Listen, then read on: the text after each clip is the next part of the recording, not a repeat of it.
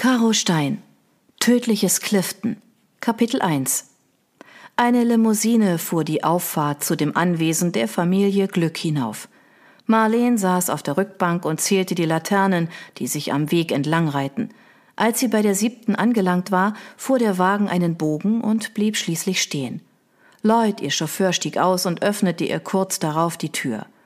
Kühle Nachtluft strömte ihr entgegen und minderte den pochenden Schmerz hinter ihrer Stirn. Trotz ihrer Müdigkeit und dem leichten Schwips schwang sie die Beine elegant nach draußen, wie sie es bei Grace Kelly gesehen hatte.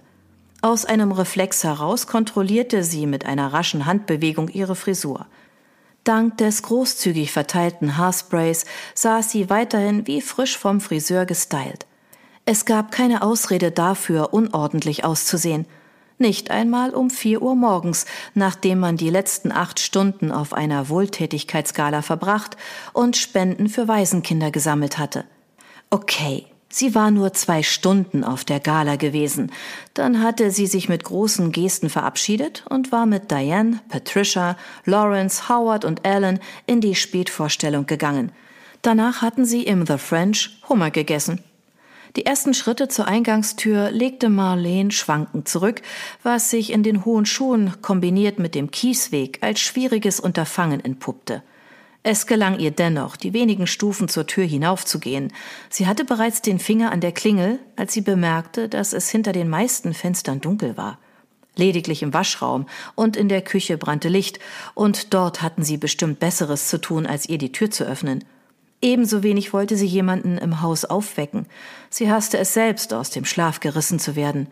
Also kramte sie in ihrem Handtäschchen nach dem Schlüssel – Sie benötigte mehrere Anläufe, bis sie den Verschluss geöffnet hatte. Währenddessen hörte sie, wie Lloyd die Limousine in der nahegelegenen Garage parkte, wo eine ansehnliche Sammlung an Sportwagen, Cabrios und Motorrädern aufbewahrt wurde. Nachdem ihr Lippenstift, Handspiegel und die Kinokarten herausgefallen waren, fand sie endlich den Schlüssel. Nie wieder Champagner, murmelte sie und betrat das Foyer. Es roch nach Möbelpolitur, Zitronen und Jasmin. Schwaches Mondlicht fiel durch die hohen Fenster herein und ließ das Nötigste erkennen. Direkt neben dem Eingang standen zwei große Vasen mit Rosen und Lilien, den Lieblingsblumen ihrer Mutter. Auf einer Kommode stapelten sich Einladungskarten zu den bevorstehenden Veranstaltungen in Manchester. Sie und ihre Mutter musterten die Einladungen stets sorgfältig und entschieden dann gemeinsam, welche davon sie annahmen, ablehnten oder erst gar nicht beantworteten – Marleen nahm einen Stapel der Karten und verstaute sie in ihrer Tasche. Dann ging sie unsicheren Schrittes die Treppe hinauf. Die Luft und die wenigen Schritte hatten ihr Schwindelgefühl weitestgehend vertrieben, so dass sie sich klarer im Kopf fühlte. Trotzdem hielt sie eine Hand sicherheitshalber über dem Geländer. Sie hatte wahrlich keine Lust, rückwärts nach hinten zu stolpern und sich am Treppenabsatz den Schädel einzuschlagen. Das Blut würde ihr Make-up ruinieren und der Sturz würde ihre Haare in Unordnung bringen. So wollte sie den Menschen keinesfalls in Erinnerung bleiben. Oben angekommen, wandte sie sich nach links, vorbei an den gemalten Porträts von sich und ihrer Familie im Stile Ludwigs des XIV., eine seltsame Leidenschaft ihres Vaters. Also, dass er die Gemälde anfertigen ließ, nicht das Malen selbst. Marleen bevorzugte hingegen die Fotografien, die sie und ihre Eltern samt Belegschaft vor dem Anwesen zeigten oder am Strand von Cornwall. Ihr persönlicher Favorit war allerdings jenes Foto, auf dem sie mit ihrer Familie in Festtagskleidung vor dem Buckingham Palace stand. An diesem Abend waren sie bei König George dem Sechsten, er ruhe in Frieden, zum Abendessen eingeladen gewesen. Der Weg zu ihrem Zimmer kam ihr länger vor als gewöhnlich, was wohl auf ihre Müdigkeit zurückzuführen war. Sie legte eine Hand auf die Klinke und wollte bereits erleichtert ausatmen, als sie plötzlich ein Rascheln hörte. Sie wandte sich ruckartig um, wodurch sich kurzfristig der Flur um sie herumdrehte. Sobald die Welt wieder stillstand, lauschte sie mit angehaltenem Atem. Es raschelte erneut. Das Geräusch kam aus dem Ankleidezimmer ihrer Mutter.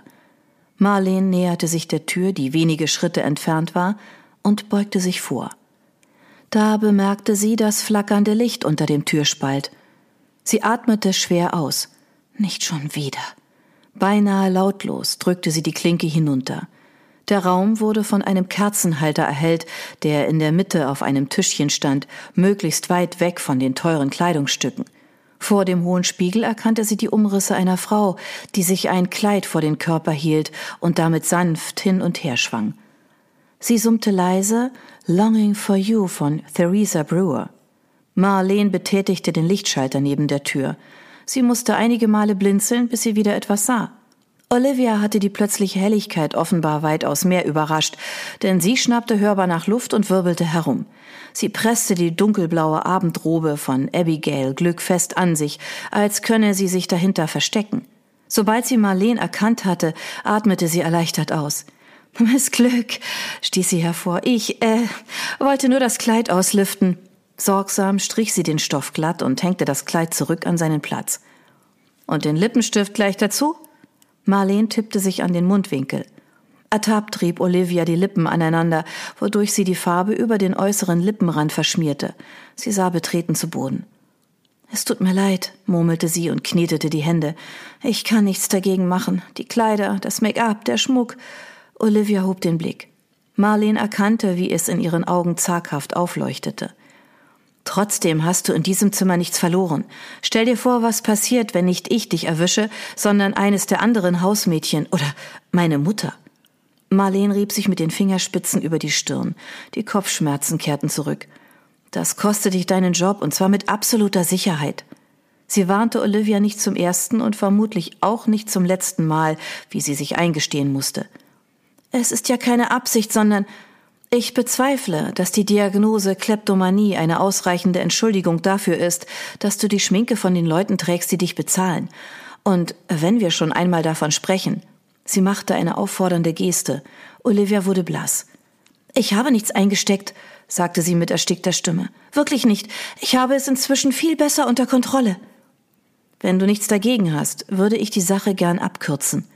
Marleens Augen brannten vor Müdigkeit. Sie wollte endlich ins Bett.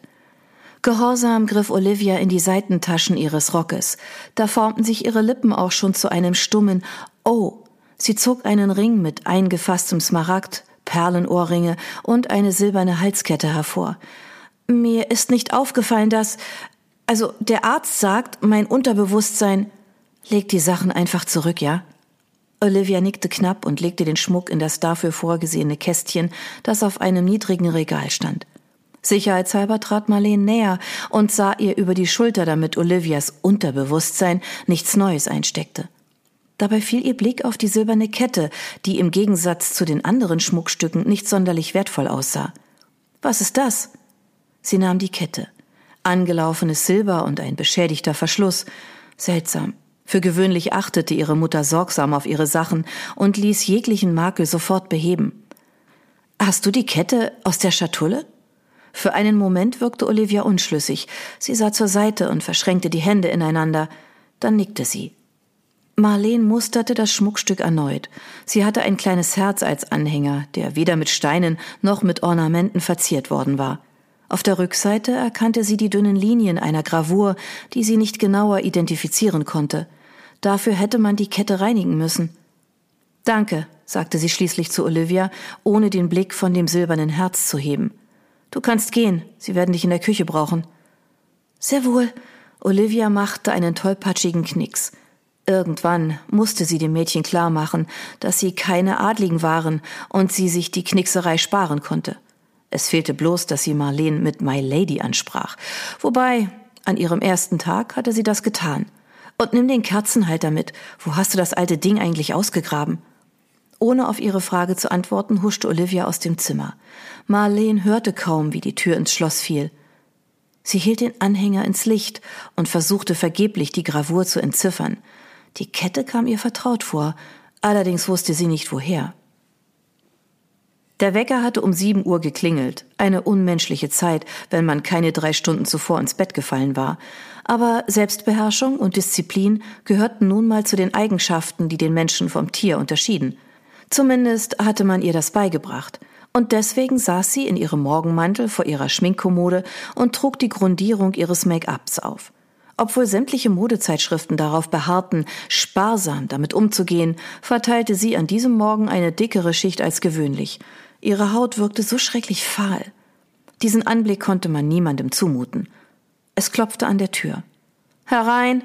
Ihre Stimme klang kratzig. Sie räusperte sich mehrmals, ohne das trockene Gefühl loszuwerden. Auf ihrer Zunge klebte der Nachgeschmack des Champagners. Ihre Haare stanken nach Rauch.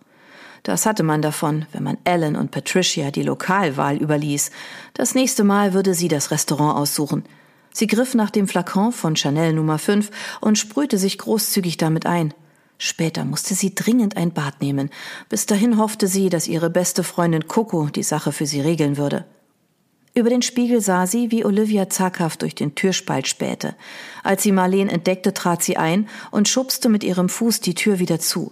Vor sich balancierte sie ein silbernes Tablett mit einer Teekanne, einem Milchkännchen und einer Tasse.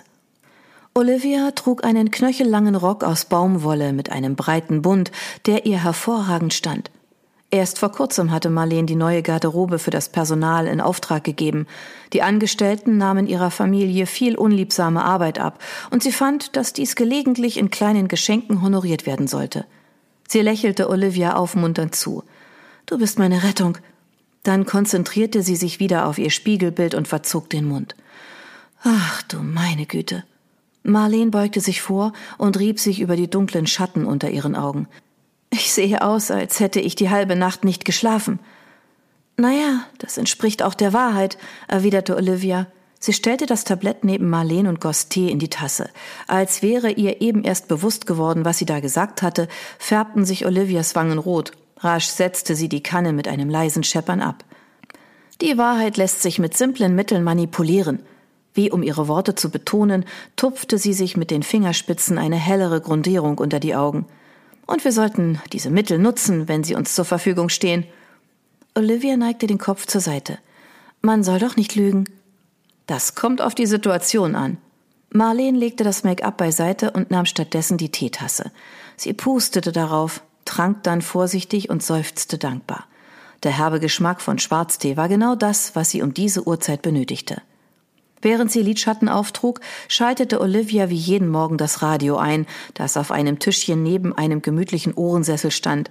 Nach kurzem Rauschen war Doris Day mit ihrem neuesten Song A Guy is a Guy zu hören.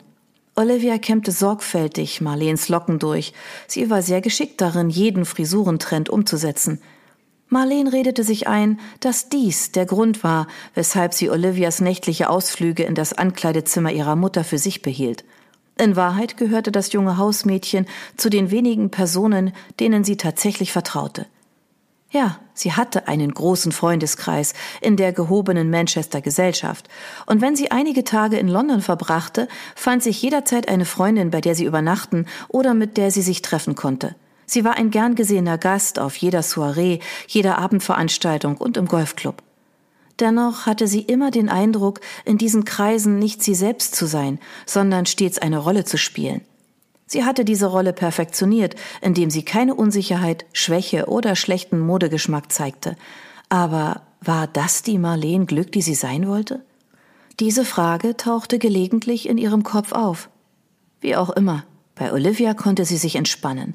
Sie musste nichts vortäuschen oder jemanden beeindrucken. Sie konnte mit Olivia offen reden, ohne zu befürchten, dass diese tratschte.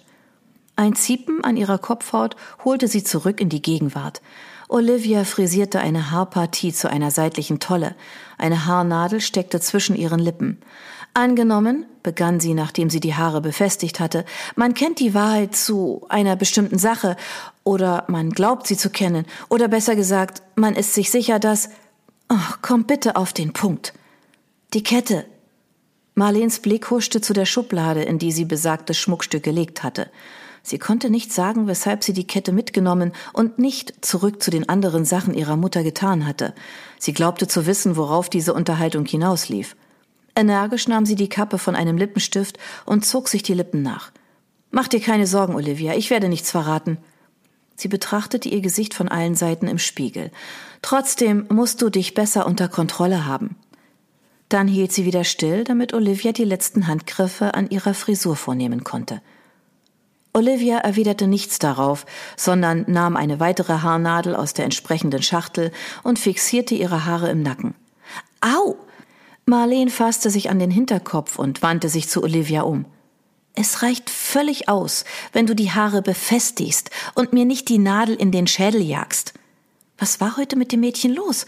Ansonsten stellte sie sich nicht so ungeschickt an. Olivia weitete erschrocken die Augen und faltete die Hände vor dem Mund. Oh, das tut mir leid, es ist nur.